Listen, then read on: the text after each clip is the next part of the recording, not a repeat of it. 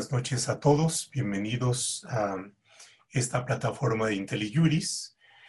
Eh, espero que todos ustedes estén bien, al igual que su familia, en sus casas, con sus cercanos. Y en primer lugar, eh, además de darles la bienvenida, también le doy la bienvenida a nuestros invitados, Claudia López, Jorge Ortega. Bienvenidos y muchas gracias por haber aceptado esta invitación a esta charla eh, sobre un tema que está presente en este momento en la discusión pública. Eh, como ustedes saben, se ha aprobado ya por la Cámara de Diputados una iniciativa de reforma a diversas leyes que impacta eh, a diversos mecanismos que se han diseñado anteriormente para hacer frente a temas esenciales como eh, la atención a desastres naturales, el apoyo a la cinematografía, ciencia y tecnología, víctimas y demás. Y esta reforma propone la extinción de más de 100 fideicomisos. Eh, y bueno, en este momento se está ya en las comisiones del Senado eh, discutiendo y bueno, es probable que en los próximos días tengamos una discusión igualmente intensa en medios. Esperemos que esta discusión sea abordada con la seriedad que amerita en el Senado y con el propósito de discutir más allá de las apreciaciones generales y por supuesto que siempre, dicho coloquialmente, en eh, un tema tan discutido se aborda en bulto, lo que queremos hoy es eh, ir más allá y dar un paso eh, aprovechando eh, que tenemos eh, a expertos que conocen no solamente en su ejercicio profesional, sino también en su vivencia que hay en cada una de sus vidas de manera muy cercana, no solamente el esquema jurídico y las implicaciones que tiene, sino también la operación, es decir, los fideicomisos en la vida real, en su trabajo, en, en su actuar cotidiano y cuál es la funcionalidad de estos. Tanto Claudia como Jorge tienen una larga experiencia, eh, no solamente en el sector público, sino también en el sector privado. Eh, Claudia es abogada, eh, tiene estudios de posgrado en finanzas públicas y también tiene una experiencia muy, muy relevante en, en la hacienda pública y ha estado participando de manera muy cercana en la operación y en el diseño de distintos fideicomisos, particularmente el Fonden, que es este fideicomiso que atiende y tiene su función principal en la atención de desastres naturales. Jorge también tiene una experiencia larga en el sector público y ahora en la consultoría privada. Tiene dos libros realmente muy relevantes. Uno, el derecho presupuestario, y otro que trata también las finanzas públicas en, eh, el contexto federal, el gasto federalizado.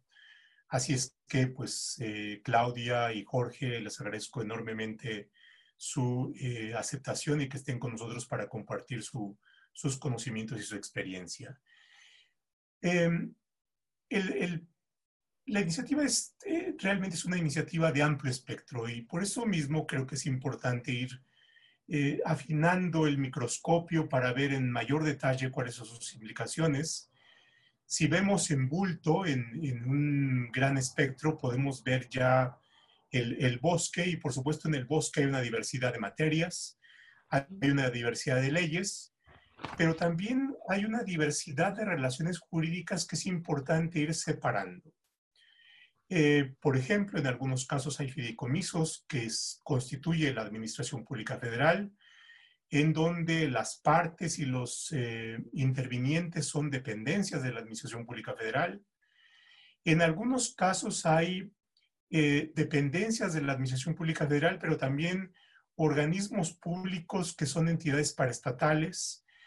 Y en esto la relación ya es mucho más compleja porque los recursos que forman parte del fideicomiso eh, ya están eh, alojados o ya tienen la intervención de entidades que tienen personalidad jurídica y patrimonio propios y por tanto es altamente probable que en los fideicomisos que se han, han constituido haya relaciones patrimoniales y por tanto derechos patrimoniales. Y por tanto los recursos que tenemos en esos fondos pueden provenir de recursos autogenerados o de recursos federales que forman parte ya de, de relaciones jurídicas patrimoniales o bien de aportaciones de terceros, lo cual le plantea una complejidad.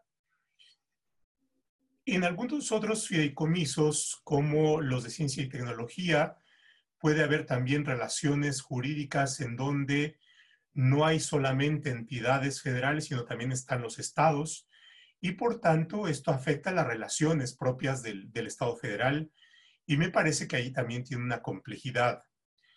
Por otra parte, eh, aun cuando se trate de recursos presupuestales, el hecho de que se ordene que tendrán que regresarse o tendrán que concentrarse en la tesorería de la federación, no es un paso tan sencillo. Yo creo que hay que tener ahí un mayor cuidado porque es posible que sean recursos ya comprometidos, en donde haya obligaciones jurídicas con terceros y por tanto esto implica también una complejidad en los mismos. Eh, estoy planteando, pues, eh, por supuesto, eh, el, esquema más general procurando complejizar las relaciones. Y bueno, por supuesto, por otra parte, tendríamos que examinar el escenario en, donde se extinguen los fideicomisos, bueno, pero ¿qué, ¿qué, es lo que queda en sustitución de? Y por tanto, si lo que queda en sustitución de, es decir, eh, que esto se regrese a un esquema mucho más tradicional del presupuesto de entidades o de dependencias, eh, es adecuado para hacer frente a cuestiones tales como los desastres naturales, que no tiene que actuarse de manera inmediata, o bien en el caso, por ejemplo, de víctimas, en donde tiene que verse la continuidad en el financiamiento para evitar eh, incremento de riesgos y por tanto de daños. Estamos hablando aquí, por supuesto, de la seguridad de las personas, de la vida de las personas que están en un peligro realmente considerable al grado tal que el Estado tiene que em, hacer frente a las necesidades de protección de las personas. En fin, hay una serie de problemas. Y bueno, para introducir con mayor detalle, le pediría a Claudia y Jorge Ortega que nos hagan un primer saque para la reflexión.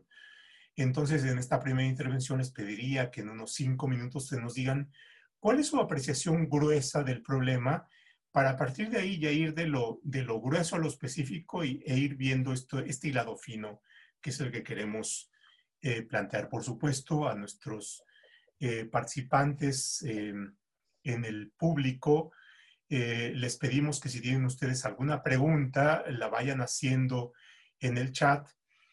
Y bueno, en la medida en que vayamos avanzando esto, iremos recogiendo algunas preguntas y por supuesto al final haremos un repaso general de las preguntas. Claudia, así es que muchas gracias, bienvenida y tienes la palabra. Muchísimas gracias primero a todos, muchas gracias a todos los presentes por, por su atención.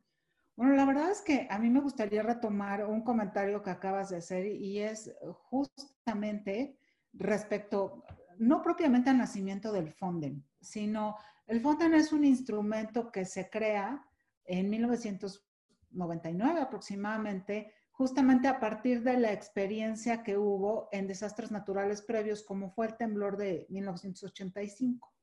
¿Por qué retomar esto? Más que por el fideicomiso del Fonden en sí, porque quisiera comentarles que la verdad es que la normatividad en materia presupuestaria ha tenido una evolución sumamente importante a partir de los años 90 a la fecha. Es increíble, a partir específicamente del año 2000 a la fecha, el cambio que ha habido en ese tipo de legislación, en todo el marco jurídico en materia presupuestaria. Tenemos a partir de 2006 una ley federal de presupuesto y responsabilidad hacendaria, que es justamente en donde está la base legal de los fideicomisos públicos y su reglamento. Tenemos una ley general de contabilidad gubernamental que armoniza la contabilidad no solamente de la federación, sino de las entidades federativas y de los municipios. Tenemos una nueva ley de fiscalización que se crea a partir de una evolución también de la Auditoría Superior de la Federación tenemos un marco legal completamente nuevo y que ha ido evolucionando a partir de las necesidades. ¿Por qué señalo esto? Bueno, pues porque realmente los fideicomisos públicos se norman, se empiezan a arreglar justamente a partir de las experiencias, no solamente jurídicas, sino a partir de la vivencia que tiene el mismo gobierno, de cómo debe de crear instrumentos o cuál es el instrumento idóneo para atender determinadas circunstancias. En el caso específico que comentaste del Fonden, que es el ejemplo idóneo, bueno, pues ya tiene muchísimo tiempo. Ha habido otros fondos que a lo mejor no necesariamente son fideicomisos, pero se creó, más bien, más que crearse, se llegó a la conclusión a partir de los años de que era necesario crear reservas y se crearon reservas, por ejemplo, reservas para cuando hubiera caídas petroleras, se crearon reservas para cuando hubiera caídas en la recaudación, para que los estados y los municipios no sufrieran tanto por la caída de las participaciones. ¿Qué es lo que yo quisiera decir con esto? Que el desarrollo normativo de los fideicomisos ha ido evolucionando a través de los años.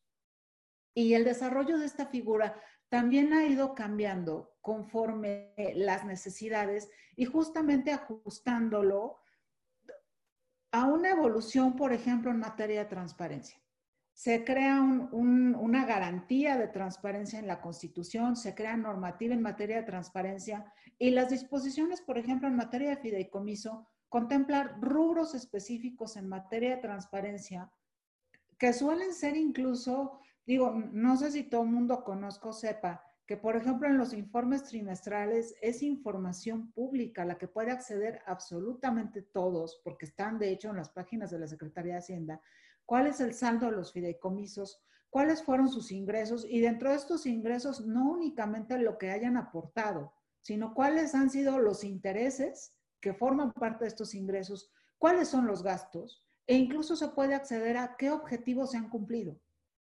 Entonces, la verdad es que la normativa en materia de fideicomisos ha tenido una evolución muy importante dentro del marco presupuestario, que la verdad se ha desarrollado muchísimo en los últimos años.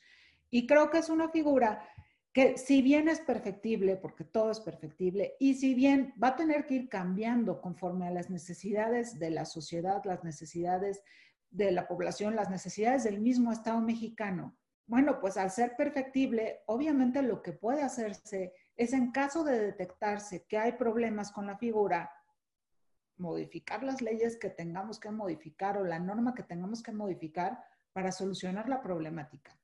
Digo, a lo mejor, y justamente lo que valdría la pena es hacer revisiones específicas de qué problema encontramos en cada fideicomiso o qué problemática tenemos en la generalidad, para ver qué es lo que en todo caso tendríamos que modificar dentro de esta normativa para solucionar esos problemas en particular. Muchas gracias. Claudia, Jorge, un, primer planteamiento tuyo. Eh, gracias, eh, gracias IntelliJuris, gracias eh, José. Este, qué gusto, Claudia, compartir este, este webinar contigo. Pues bueno, comentas este, salir de lo general, ¿no? Empezar en lo general. Lo general es ¿Qué prevé la Ley Federal de Presupuesto y su reglamento con eh, relación a los fideicomisos? Es decir, ¿cuál es la razón de ser de los fideicomisos? Los fideicomisos son instrumentos del Ejecutivo Federal auxiliares para alcanzar las políticas públicas, los programas de gobierno. En este sentido, deben de estar vinculados con el Plan Nacional de Desarrollo. Entonces, creo que es bien importante de punto de partida no perder de vista que cada administración pública federal tiene la posibilidad de generar esos instrumentos auxiliares en ellos. Y esto lo voy a retomar después porque en la, tanto en, la, en el dictamen eh, de, reforma a la ley de la Cámara de Diputados se toca este tema, ¿no? el del Plan Nacional de Desarrollo el destino que tendrán los recursos también. Este, y creo que ahí hay un punto, un punto fino, ¿no? Como se denominó el, el, webinar. Otro, hay muchos mitos también sobre los eh, fideicomisos. Cuando hablamos de, fideicomisos, este, ahorita en, en este momento, eh, me, llega a la cabeza cuando se hablaba del Pemex Gate, ¿no? En, este, cuando la Bastida, la campaña de la Bastida, a finales de los 90, en el 2000, y la partida de donativos. Se estigmatizó la partida de donativos y después se mencionaba donativos y bueno, este, a pesar de que existe en ley, en reglamento, Nadie la quería utilizar ya esa partida de donativos. Si te acercabas a, a los funcionarios de gobierno y, sobre todo a los de Hacienda, mencionabas que era un donativo, no, bueno, parecía que se había aparecido no sé quién ahí, ¿verdad? Este, eh, lo mismo ahora es fideicomisos, entonces este, fideicomisos a rato si se encuentra algún caso de corrupción en concesiones van a ser las concesiones y a rato en las APPs, entonces se va a quedar el, gobierno sin instrumentos porque van a estar estigmatizados todos porque se encontró algún acto de corrupción que desde luego están sujetos todos estos instrumentos de, gobierno. Ahora, se mencionó en la, iniciativa que son actos, este, que, una motivación que me parece a mí pobre, que, por corrupción y por este, un tema de transparencia, como lo comentaba muy bien eh, Claudia, o sea, transparencia la hay. Si esta pregunta me lo hubieran hecho en 1995, este, si, si, eran transparentes y opacos, mi respuesta hubiera sido sí, si eran muy súper este, opacos, ¿no? Este, los, los fideicomisos. Pero a partir de 1996 que surge lo que se llamó el Manual de Normas eh, para el Gasto Público y que se publica en diciembre de 1996 precisamente este, en Diario Oficial ese manual que después se transpoló al decreto y al reglamento de la Ley Federal de Presupuesto, pues ahí hay una serie de, de, normatividad que deja muy claramente la inscripción, los requisitos para crear. Bueno, y Hacienda este, controló este registro que existe hasta hoy en día, desde 1996, con todos estos elementos que ya mencionó Claudia. Ahora, estos, esta creación este, de fideicomisos públicos sin estructura se vuelve muy compleja. existen modelos de contratos este, ya está, eh, muy revisados, este, por, años que ha evolucionado este, la, normatividad en materia de, fideicomisos y es, eh, contemplan que existan comités técnicos, es decir, que hay órganos colegiados que toman las decisiones, ¿no? Existen reglas de operación, entonces esos órganos colegiados eh, tienen que observar reglas de operación eh, para el ejercicio y la aplicación de los recursos públicos federales. Entonces a mí me cuesta mucho trabajo concebir que órganos colegiados de 8 o 10 personajes de, este, diferentes entes eh, públicos, eh, eh, incluyendo la Secretaría de la Función Pública, por supuesto la Secretaría de Hacienda, con reglas de operación. En casos de un desastre natural, ¿no? que ocurrió en el estado de, este, de Veracruz, se pongan de acuerdo con el gobernador para que caiga una, un desastre natural, una inundación, y después todos se, se, se, se organicen para realizar algún acto. Me cuesta mucho mucho trabajo. Hay muchos, muchas herramientas ya que existen para, para esto, ¿no? Entonces, este, eh, también la Ley General de Transparencia ya desde el 2015 pues, establece como sujetos eh, obligados ya a los fideicomisos. Entonces, también ahí hay mm, mm, este, muchas maneras de allegarse de información, amén del, del sistema que ya mencionábamos, el registro que surgió desde 1996. Ahora, fueron tan complejos esos mecanismos de constitución de fideicomisos sin estructura, y aquí vale la pena este, explicar que existen fideicomisos con estructura y sin estructura. Los que son con estructura son las entidades paraestatales que están plenamente reguladas en la Ley Federal de Entidades Paraestatales, y los de sin estructura, que son los que estamos hablando, y de esos sin estructura, los que están constituidos por ley que son los que están precisamente dentro de esta, este escenario de ciento y tantos fideicomisos que se están discutiendo en, el Congreso en este momento, su extinción. Estos fideicomisos de ley también hay que reconocer que muchas leyes crearon los fideicomisos para darle la vuelta a la, Constitución a través de la Secretaría de Hacienda, eh, para garantizar también la creación Ahora, eso no significa que queden fuera de la observancia de todas las demás disposiciones. También les aplican y también hay ya eh, transparencia en todos esos fideicomisos y en particular los, de, los creados por la Ley de Ciencia y Tecnología, ¿no? con fundamento en la Ley de Ciencia y Tecnología.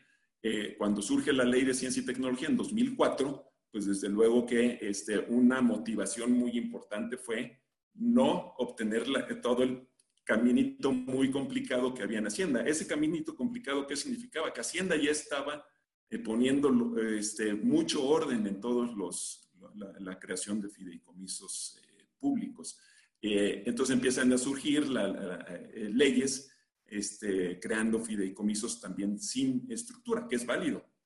Es válido. Y repito, también se sujetan a normas. Lo único que lograron fue sacarle la vuelta a la autorización de la Secretaría de, de Hacienda. Eh, ahora, que si hay este, fideicomisos eh, con discrecionalidad, pues yo creo que aquellos que no tienen comité técnico, porque no es obligatorio, y sí llega a haber algunos, en donde no se toman decisiones colegiadas, o en donde los comités técnicos se arman a modo, y en donde no hay reglas de operación, desde luego que sí hay discrecionalidad en esos, pero eso es lo que en un análisis detallado se puede identificar. ¿no? Si no se hace un análisis detallado, pues no. Entonces, todos aquellos que tienen el comité técnico, reglas de operación, yo creo que no deben de tener ningún problema. Ahora, los fideicomisos son una figura muy flexible. A mí me gusta mucho en la administración pública, se pueden alcanzar cualquier fin que sea legal, pueden participar diversas instituciones, diversas dependencias asignando recursos, los fideicomisos mixtos en donde aplican recursos, los estados aportan, el sector privado, eh, pueden eh, realizarse eh, proyectos productivos magníficos, la verdad. Se financian proyectos multianuales también. se pueden planear y programar acciones, sobre todo al inicio del año del ejercicio fiscal, con mucha claridad. Hay que recordar que pues, el, presupuesto se va ejerciendo y, conforme se van recaudando los recursos, ¿no? Entonces el calendario, pues, digo, si esperamos al calendario presupuestario, a la recaudación de impuestos, pues por ahí de marzo, abril empieza medio a fluir ¿no? el, tema, pero ¿y en enero y febrero qué? Y los fideicomisos para realizar acciones en esos primeros meses del año también, que no se quede paralizado ciertas acciones prioritarias, como lo marca precisamente la ley de presupuesto. Y aquí dejo mi, mi primera intervención. Eh, eh, no, me, me, parece muy interesante y me permitiría eh, plantearles a ambos la, siguiente inquietud. Eh, una de las ventajas de hacer una aproximación técnica a los fideicomisos es que nos va permitiendo separar el polvo y la paja del grano. Eh, eh, porque por supuesto en la discusión hay una serie de cuestiones retóricas que cuando nos metemos al articulado, a las disposiciones, en fin, podemos ir distinguiendo lo que es un argumento retórico de lo que podría ser eh, la regla pura y dura que nos da una idea más cercana de cuál es el propósito. Es decir, em, si por una parte se plantea discrecionalidad y corrupción eh, como los problemas, pero por otra parte en el articulado no vemos propuestas donde se elimine discrecionalidad y se dé una mayor transparencia, uno se pregunta, bueno, ¿en dónde, dónde estaría la mejoría? Si se plantea como una necesidad del atender los efectos de la pandemia, pero por otra parte no vemos disposiciones que establezcan expresamente que el destino eh, va a ser la adquisición de medicamentos o algo concreto, entonces nos preguntamos, bueno, entonces, ¿dónde estaría el mérito para atender la pandemia? Y eso nos lleva a cuestiones mucho más técnicas y son las siguientes. Bueno, en el articulado se propone que haya una concentración de los recursos en tesorería. Y, por ejemplo, si localizamos esto en Fonden, uno diría, bueno, está bien, los recursos de Fonden se van a ir a tesorería y el articulado dice que en el presupuesto de gobernación se preverá eh, eh, lo destinado para atender desastres naturales, pero entonces estaríamos pensando que hasta el 2021 habría recursos y mientras que, porque, porque eh, eh, la bolsa de Fonden quedaría aparentemente en cero. Entonces ahí ya nos metemos a una cuestión mucho más técnica. Otra cuestión es, bueno, ¿qué carácter tendrían estos recursos que se concentran en tesorería? ¿Serían excedentes? Eh, y ahí habría una primera cuestión, es decir, si uno revisa los informes trimestrales a que hacía referencia Claudia, hay un número grueso de disponibilidad. Pero la disponibilidad no necesariamente es equivalente a los recursos públicos que se regresarían, entre comillas, a tesorería. Es decir, disponibilidad puede ser una bolsa en donde haya recursos públicos, pero también autogenerados y también donativos, entonces, eh, digamos, esta gran, esta idea de, en grande de que se van a recuperar, entre comillas, eh, más de 60 mil millones de pesos, no necesariamente va a corresponder con los números puros y duros que a final de cuentas queden. Entonces, ¿cómo ves esta, esta parte? Y ahí ya nos vamos metiendo más a cuestiones técnicas que, por supuesto, como experta conoces con mayor detalle, Claudia. Bueno, creo que ya estás planteando un, un gran número de rubros que atender. Me gustaría iniciar por el planteamiento que hiciste respecto a, a, que habría que tocar a fondo cada fideicomiso. Yo coincido plenamente. A mí en lo particular me hubiera gustado mucho ver una iniciativa y posteriormente un dictamen por parte de las comisiones dictaminadoras en las que se hiciera un análisis específico de cada fondo. No, no, no se tratara como en general un tema de, de a la mejor transparencia, a la mejor corrupción, a la mejor pues, incluso requerimientos de recursos para atender la pandemia o la deuda, porque también se está enfocando con ese destino este, los recursos que se tomen de los fideicomisos, sino un análisis en el que me dijeran, bueno, este fondo vamos a prescindir de él porque no está cumpliendo sus objetivos, pues a lo mejor porque nos están saliendo muy caros los honorarios fiduciarios, porque el costo-beneficio del fondo realmente nos refleja que es mucho más el costo que el beneficio que trae. Eso respecto a cada beneficio en particular, digo, a cada fideicomiso en particular, incluyendo tal vez cuáles son las observaciones que pudiera tener en materia de transparencia o cuáles son las observaciones que hubiera en materia de corrupción. Porque la verdad es que es muy fácil hablar de corrupción, pero la corrupción hay que bajar la ley. Perdón, yo, yo soy abogada, soy muy cuadradita, creo que los contadores que, que, dicen que son cuadrados no me ganan a mí, soy mucho más cuadrada. Soy abogada, porque a mí me dijeron que solamente se puede hacer lo que está en la ley y pues así le voy a lo seguro. Por lo menos siendo autoridad le vas a lo seguro. Entonces, ¿qué pasa aquí? La verdad es que la corrupción como concepto no existe. Hay responsabilidades administrativas graves y no graves y hay delitos relacionados con corrupción. Punto. No podemos hablar de corrupción. La corrupción no existe, señores. Hay delitos, hay responsabilidades administrativas graves y no graves. A mí me hubiera gustado ver, en todo caso, un estudio de cada uno en el que me reflejaran con un sustento técnico por qué había que desaparecer el fideicomiso. Eso honestamente me hubiera encantado. Y posterior, paso dos, ok, voy a desaparecer este fideicomiso, ¿cómo voy a sustituir o a suplir la necesidad que lo generó? Porque lo cierto, y coincido plenamente con Jorge, es que la creación de un fideicomiso público sin estructura no es sencilla, señores. No, crean que hoy en la mañana desperté como con ganas de un fideicomiso, hecho un telefonazo y digo, oye, ¿cómo ves si armamos uno?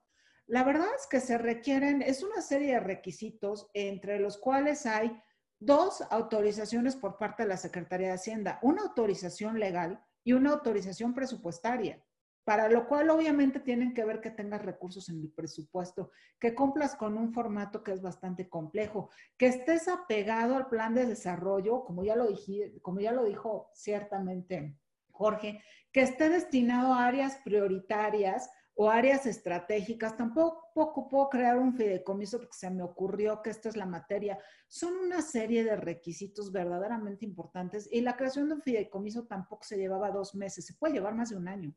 Entonces, aquí hubiera sido muy interesante que me dijeran, ¿cómo voy a sustituir esto? ¿Cuál va a ser el instrumento a través del cual voy a suplir esta necesidad? Me preocupa mucho el tema, honestamente, de que se establezca que las necesidades se van a cubrir acorde a la disponibilidad presupuestaria. ¿Por qué? Porque el dicho de acorde a la disponibilidad presupuestaria significa que yo a principio de año mando un proyecto de presupuesto de egresos, este proyecto de presupuesto me lo aprueba la Cámara de Diputados y digamos que este es nuestro saque, el proyecto, el presupuesto de egresos que publican en el diario oficial. Obviamente, aunque yo quisiera contratar a algún vidente y que me diga cuáles van a ser las necesidades del país el año que viene, la verdad es que el Ejecutivo Federal y todos los poderes de la Unión se van a topar o se pueden topar con muchas contingencias que no están programadas. Y si bien existe la figura de las adecuaciones presupuestarias que le permiten al Ejecutivo Federal jugar con, con el presupuesto con cierta medida para poder atender estas necesidades, no podemos olvidar que el presupuesto tiene un límite, señores. Sí, yo quisiera, quisiera comentar que así como es complejo eh, la la creación de los fideicomisos, como este, menciona Claudia, la extinción es igual de compleja. O sea, se tiene que firmar un convenio de extinción. En la iniciativa lo tienen previsto. Lo tienen previsto primero concentrar, dan 30 días para concentrar. Es eh, eh, casi imposible determinar qué vas a concentrar si no has terminado de, de celebrar ese convenio de extinción y de identificar todos los compromisos previamente establecidos. Entonces, de alguna manera, de, una forma adecuada, la iniciativa de ley menciona que tendrán varios meses, creo que seis meses menciona la iniciativa para celebrar este convenio de extinción, pero de manera equívoca establecen 30 días esa urgencia de concentrar los recursos. Yo creo que no va a ser eh, viable atender ese, ese plazo por parte de los ejecutores de 30 días para concentrar los recursos en la tesorería de la federación. Y desde luego, lo que se concentra son los recursos presupuestarios. Por ahí se ha comentado mucho en medios sobre los recursos privados, los recursos de los estados, los autogenerados. los recursos presupuestarios son a los que les, les aplica, a los que salieron en algún momento del presupuesto de egresos de la, de la federación. Y lo que comentabas hace rato, José, en relación a los ingresos excedentes, ese es otro de los puntos finos, eh, porque también la Ley Federal de Presupuesto y Responsabilidad Hacendaria eh, regula con toda claridad cuál es el destino de los ingresos excedentes. Y también hay unas reglas muy claras de prelación de a dónde se van primero los ingresos excedentes.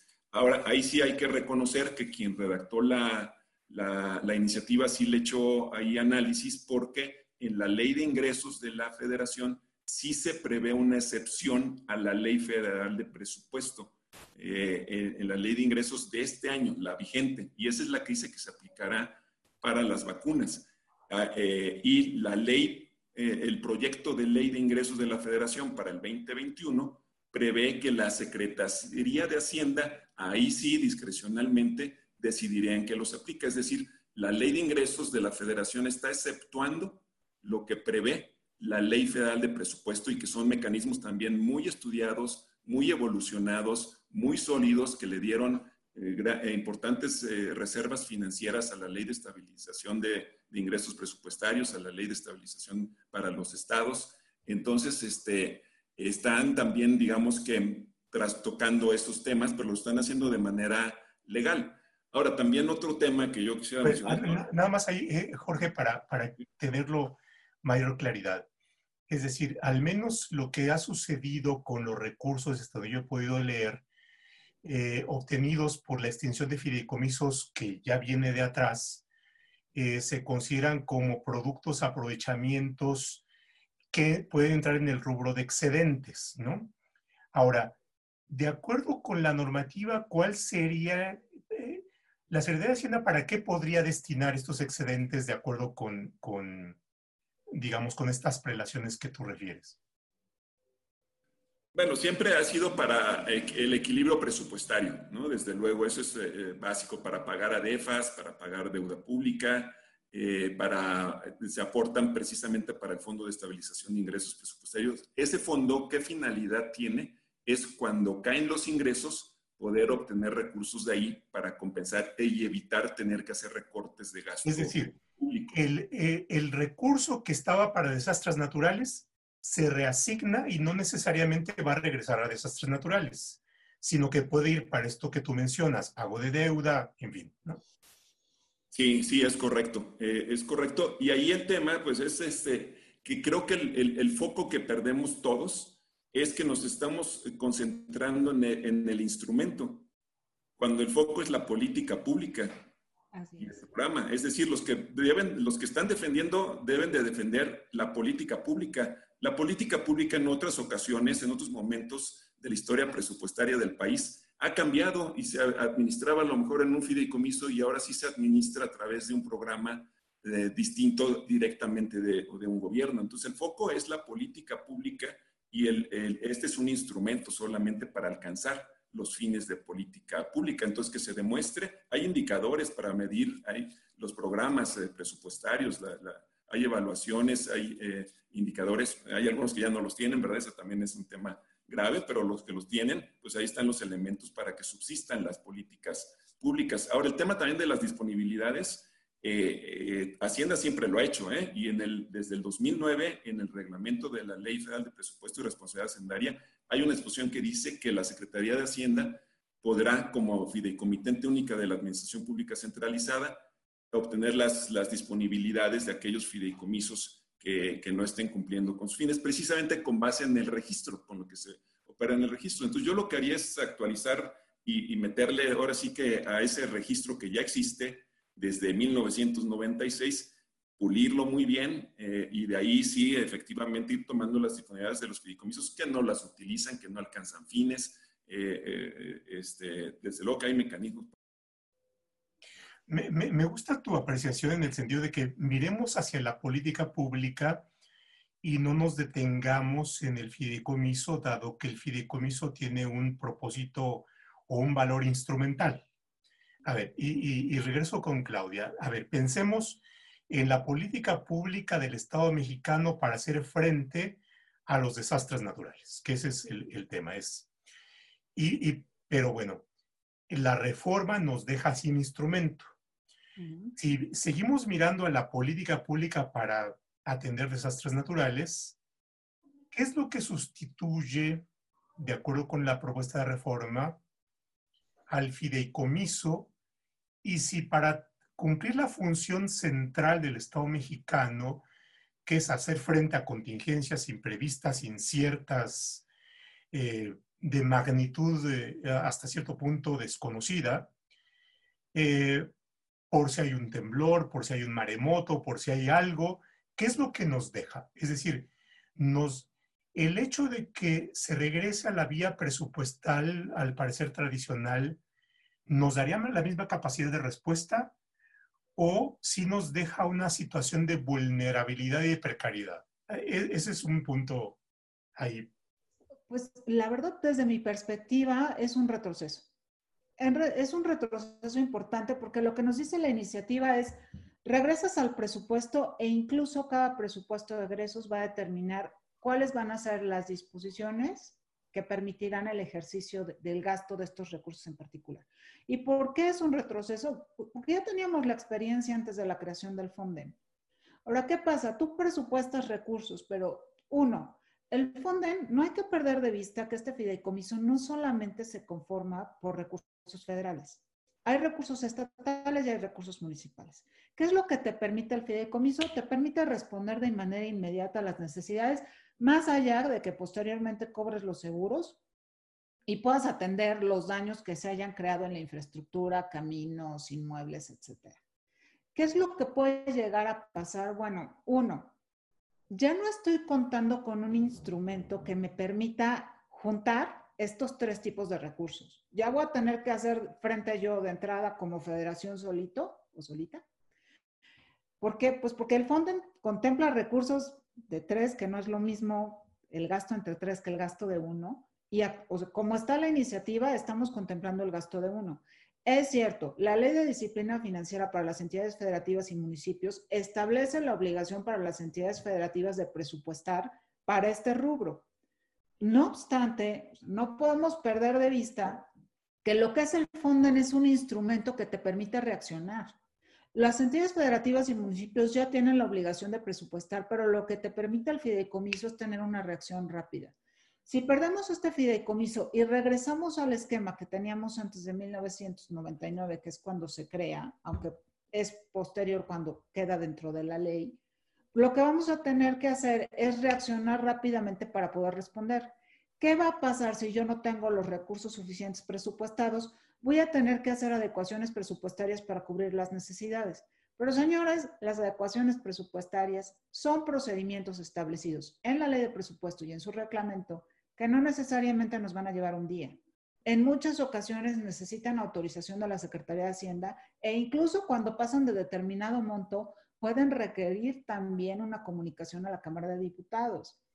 Entonces, es muy probable, toco madera, de verdad, en caso de, de que exceda el recurso requerido al presupuestado, no tengamos la capacidad de una respuesta inmediata de manera idónea.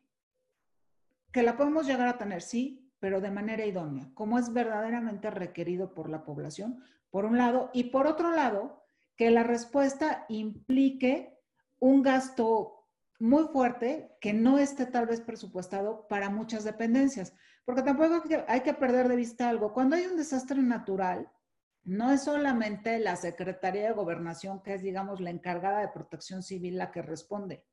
Hay programas en materia de bienestar o desarrollo social, antes desarrollo social. Hay programas en materia de telecomunicaciones y transportes. Muchas veces con agua tiene que responder el ejército.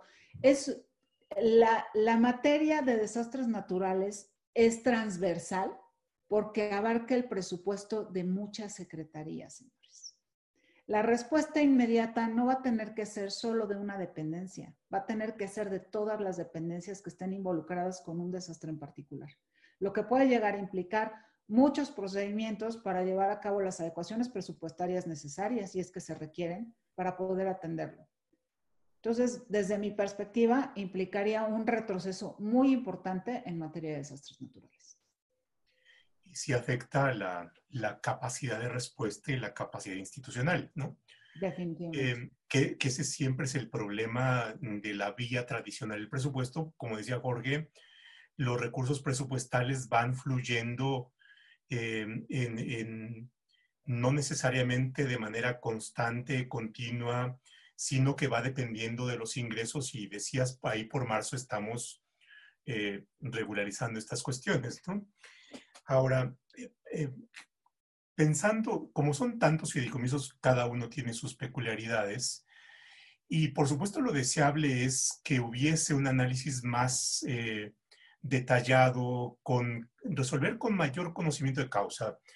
El, Raúl Mejía, si es el Raúl Mejía que conozco, saludos, profe, dice, se refiere a, algo que puede tener relación con esto y que tiene que ver con la vinculación que pudiera tener el hecho de tener análisis eh, más pormenorizados y, por ejemplo, aquí refiere el octavo transitorio del decreto que emitió la ley de austeridad eh, y que si no se tiene, entonces podría haber un problema de vicio en el procedimiento legislativo dado que hay un encadenamiento de distintas normas y demás. Em, entonces, Jorge, eh, ¿cómo ves tú como eh, especialista en cuestiones presupuestarias este problema? Y agrego un poquito más, que es una inquietud em, personal y que lo, vi por ahí en un artículo de, eh, de Vivanco y que tiene que ver con la Cámara de Diputados resolvió ya para el 2020 una partida presupuestal, por ejemplo, para Fonden. Ahora esta propuesta modifica y dice lo que decidió ya la Cámara de Diputados en su capacidad constitucional para aprobar el presupuesto ya no sirve. Ahora, toda esa eh, decisión eh, tomada por la Cámara de Diputados en ejercicio de sus atribuciones constitucionales eh, vamos a regresar eso al presupuesto, a la tesorería, y ahora quien va a decidir va a ser el presidente de la República y el secretario de Hacienda. Ahí yo creo que hay un problema constitucional porque pareciera ser que el Congreso, por vía de esta ley, está renunciando a su poder para eh, determinar el presupuesto y ahora partidas completas las está dando en la potestad del Ejecutivo para reasignarlas. Y entonces ahí tenemos una serie de problemas que tienen que ver con, digamos, una cuestión de constitucionalidad o de la salud que hay sobre el procedimiento legislativo. ¿Cómo ves ahí estas cuestiones aprovechando la, la pregunta del profesor Miguel. Es un tema súper interesante. ¿Por qué? Porque la aprobación del presupuesto es facultad exclusiva de la Cámara de Diputados y se ha cuestionado mucho si el Senado, ¿por qué el Senado no participa? De hecho, es creo que de los pocos eh, países o, no existe, eh, digamos que evidencia de que en otro país eh, no participe el Senado en la aprobación del gasto, del gasto público. Y en este caso, pues estaría participando el Congreso, ambas cámaras, eh, en, esta iniciativa, en esta reforma, ¿no? Para, para hacer esta, eh, digamos que reasignación, como lo mencionas, del, del gasto. Es decir, si están interviniendo ambas, ambas cámaras. Creo que ahí es todo un tema de Estado que, que habría que, que, revisar, ¿no? Cómo es que le corresponde los impuestos que, que graban ¿no? a, los contribuyentes, a la población, ahí sí participan ambas cámaras y solo la Cámara de Diputados en, en, la parte este, pues bonita, ¿no? Que es eh, repartir el, el, presupuesto, ¿no? La, repartir la, la, cobija. Entonces ahí hay un tema de fondo bien importante. Ahora, yo no sé en las disponibilidades del Fonden, o sea, eh, la subcuenta específica, me imagino, del 2020 habría que ver si se gastaron los recursos que mencionas que se aprobaron para el presupuesto de egresos 2020 o si las disponibilidades serán de otros ejercicios fiscales donde ya no aplicaría esta lógica que se, que se menciona, ¿no? Ya sería otra la, la, dinámica. Ahora, ahí eh, lo que comento, al momento en que caen se convierten en aprovechamientos. Y sí hay, un, sí hay un mecanismo muy claro para los aprovechamientos. La ley de ingresos de, eh, de la Federación para el ejercicio 2020 tiene un transitorio décimo que menciona que los aprovechamientos que se generen se destinarán a gasto de inversión, así como a programas de inversión que permitan cumplir con los objetivos del Plan Nacional de Desarrollo. Ya todos sabemos cuáles son esos proyectos de inversión que están en el Plan Nacional de Desarrollo vigente. Por eso yo al inicio de mi intervención comenté que es fundamental entender ese artículo noveno de la Ley Federal de Presupuesto y Responsabilidad Hacendaria que habla de que son auxiliares los fideicomisos del Ejecutivo en turno para alcanzar los objetivos del Plan Nacional de Desarrollo. Que no nos gusten algunos de esos objetivos es otra cosa, pero sí tiene una lógica en el sistema de planeación, programación y presupuesto este, de nuestro país y que nos daría una idea clara de hacia dónde van, ¿no? O cuál es la prioridad en este caso. Bueno, si les parece, en los siguientes minutos podrían ustedes ir repasando el chat y escoger algunas preguntas. Por ejemplo, Evelyn Monsiváis nos dice, aquí sería la determinación de cuántos de este tipo de obligaciones asumidas fueron registradas con deuda pública, ponen en riesgo fideicomisos como mecanismo de pago, eh, la duda, la preocupación y falta de claridad del fideicomiso de la educación se supone son con el fin de evitar rezados educativos. Eh, Araceli Suárez nos pregunta, Fundar propuso elaborar un diagnóstico que permitiera identificar cuáles son los fideicomisos que han funcionado, cuáles son los que tendrían que reformarse, y mejorar sus procesos y cuáles luego de una revisión profunda deberían extinguirse. Eh, Suárez, bueno, aquí nos da el, el vínculo con el em, documento de fundar. En fin, eh, si alguien de ustedes tiene alguna respuesta o quisiera eh, comentar alguna de las eh, preguntas que, que, nos formulan nuestros participantes, adelante. Eh, Claudia, si tienes ahí algún comentario bien abundar en, en algunas de las cuestiones que hemos visto anteriormente. Bueno, hay, hay, una pregunta de Mónica Camacho que dice, ¿qué son los honorarios fiduciarios y a quién se le pagan? Y menciona que, es nueva en el tema. Mira, el, el, fideicomiso básicamente es un contrato en el que una personita que se llama fideicomitente decide pasar parte de su patrimonio a una que se llama fiduciaria para beneficiar a otro que se llama fideicomisario. Cuando pasa este patrimonio, se vuelve parte, del patrimonio del fideicomiso, ya no es suyo. ¿Qué es el honorario fiduciario? Bueno, la fiduciaria dice, yo te lo administro, yo hago todas las funciones que tú me des respecto al patrimonio, pero te voy a cobrar por la administración. Todos los fideicomisos públicos pagan estos honorarios fiduciarios. Obviamente existen instituciones privadas e instituciones este, y existen banca de desarrollo. Muchos de los fideicomisos públicos están dentro de la banca de desarrollo, pues porque la verdad así el dinero se queda en casa. Los honorarios fiduciarios se la queda la banca de desarrollo, es decir, lo que cobra la fiduciaria por llevar la administración y llevar a cabo todas las acciones que tiene que hacer en el fideicomiso, se lo queda la banca de desarrollo. Entonces, ese como primer punto. Y respecto a las preguntas, referentes a, si hay un análisis. La verdad es que de la iniciativa no se desprende que se haya hecho un análisis con un sustento real respecto a cuántas personas se pueden ver afectadas por la misma. La verdad es que únicamente considerando los fideicomisos en materia de ciencia y tecnología, creo que pudiera llegar a una afectación bastante importante para todas las personas que son beneficiarias de dichos fideicomisos. Y, digo beneficiarias entre comillas, porque realmente lo que estamos fondeando es el desarrollo de México a través de la ciencia y de la tecnología. No, no estamos hablando de un programa en el que te den un beneficio gratis, por así decirlo. Están encaminados al desarrollo de la ciencia y tecnología. No sabemos realmente cuál va a ser la pérdida real en cuanto a qué apoyos y a qué programas se va a dejar de fondear con estos fideicomisos. Otro fondo que también considero que es muy importante es el Fondo de Víctimas. La verdad es que actualmente la Comisión Nacional de Víctimas ya tiene una carga presupuestaria muy fuerte. Este, pues cada vez son más, grandes los reclamos de víctimas en nuestro país. es un punto que desde mi perspectiva, el Estado mexicano tiene la obligación de atender definitivamente. Y bueno, pues la verdad es que tampoco sabemos de entrada qué cantidad de víctimas se está atendiendo realmente con estos fondos y obviamente cuántas más podríamos estar necesitando atender en un futuro con estos recursos y por lo tanto cuánto más tendríamos que presupuestar. Estos son solamente dos ejemplos. Ni siquiera te vuelvo a citar el Fonden, ¿verdad? Porque en el Fonden en un desastre natural, pues cuántas personas se ven afectadas en un desastre natural.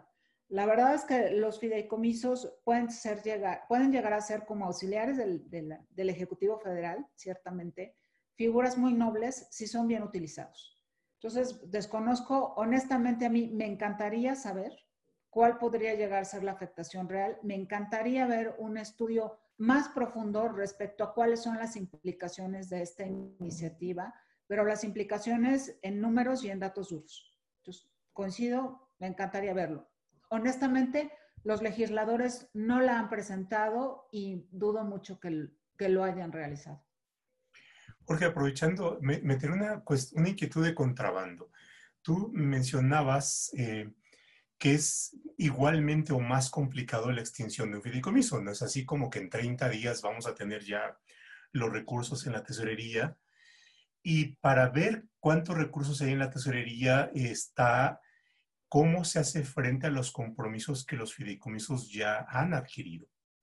Probablemente haya contratos firmados, probablemente haya investigaciones en curso, probablemente ya haya, em, eh, por ejemplo, en el caso de víctimas, em, no sé, periodistas que probablemente estén fuera del país siendo apoyados por esto, porque en México estén corriendo riesgo. Y bueno, lo que dicen los transitorios de la iniciativa es que no se adquirirá ningún compromiso más, pero además los compromisos que estén adquiridos serán fondeados con los recursos presupuestarios de las dependencias.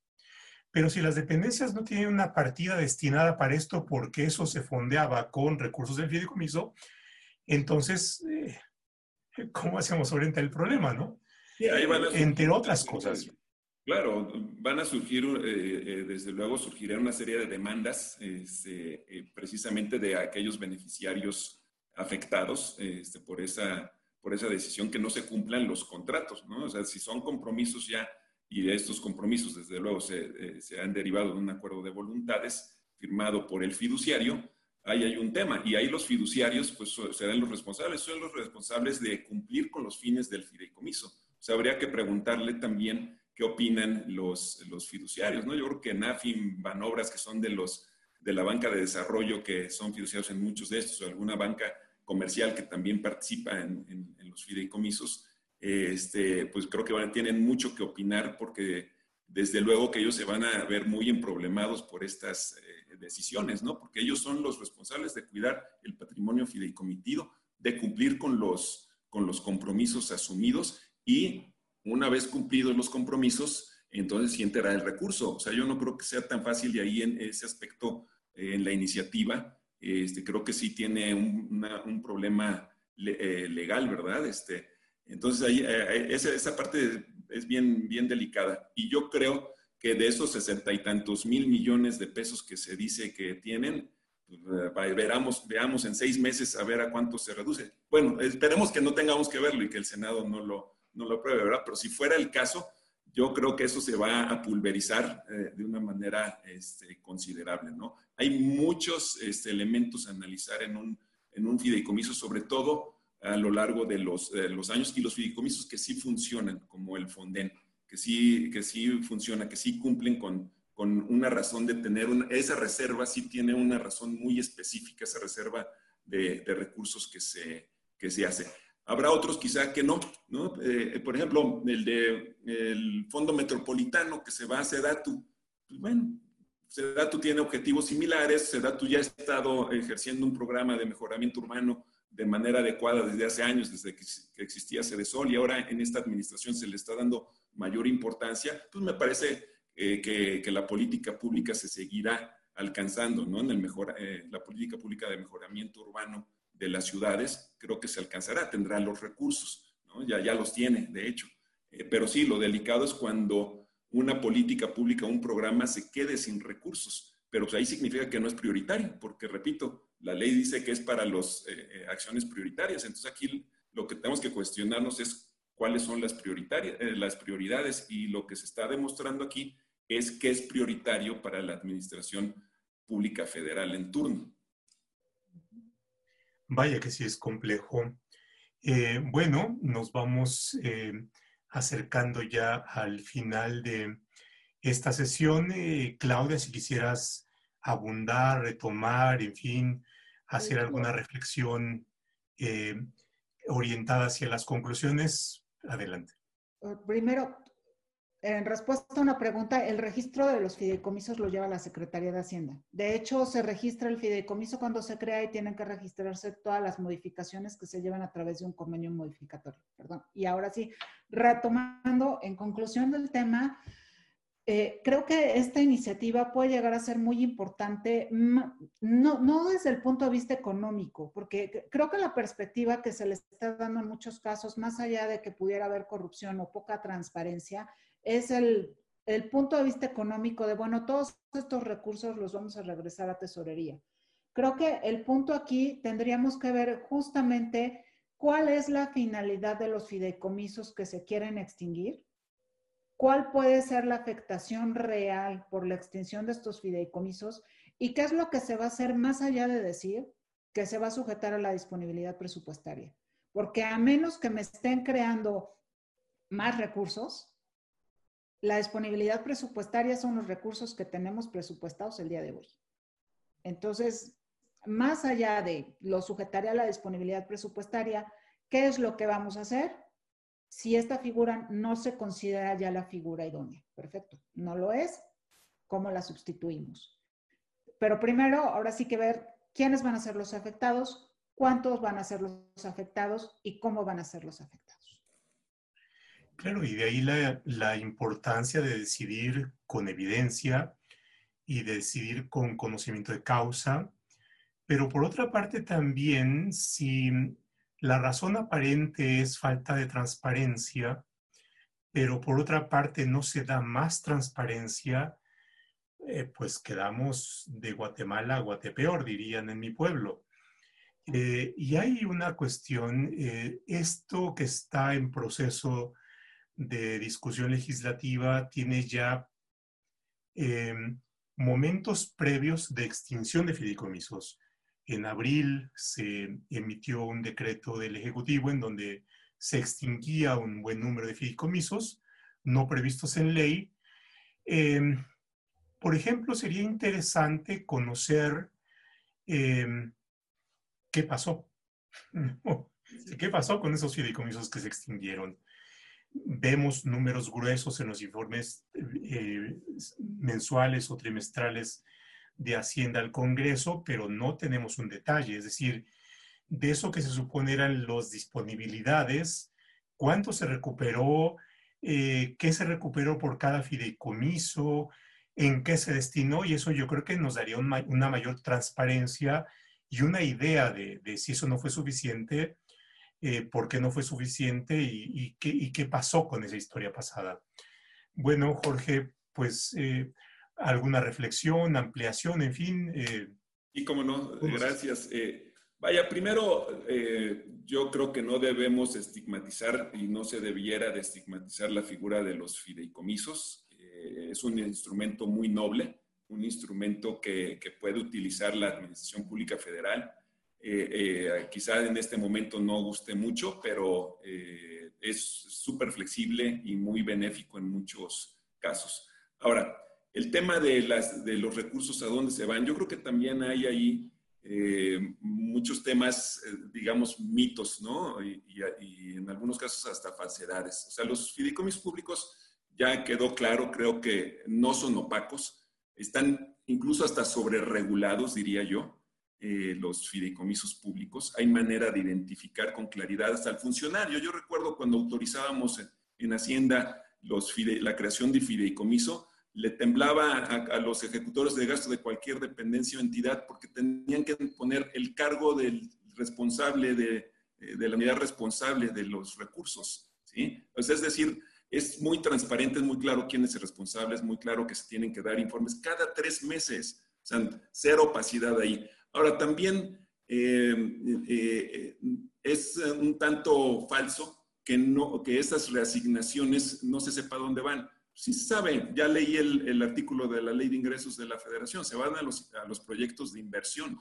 este, del Plan Nacional de Desarrollo vigente. O sea, está muy claro, ahí se van a ir. Ahora, eh, si se van en Hacienda que los reasigne para el siguiente año, porque el proyecto de ley de ingresos de la Federación 2021 prevé que la Secretaría de Hacienda decidirá, pues lo decidirá, pero a través de algún otro programa, algún otro proyecto. Es decir, eh, eh, no será opaco hacia dónde se van.